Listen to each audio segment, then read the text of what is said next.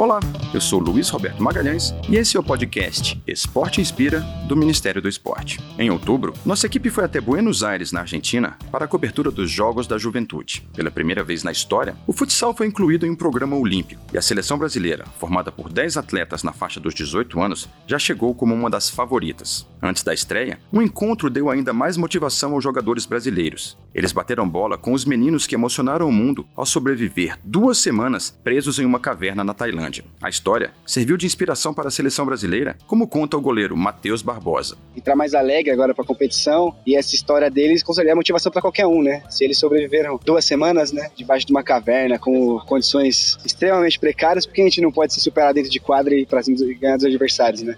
No próximo episódio, a gente conta como foi a estreia do Brasil no futsal contra a Rússia. Muito obrigado pela companhia e até lá!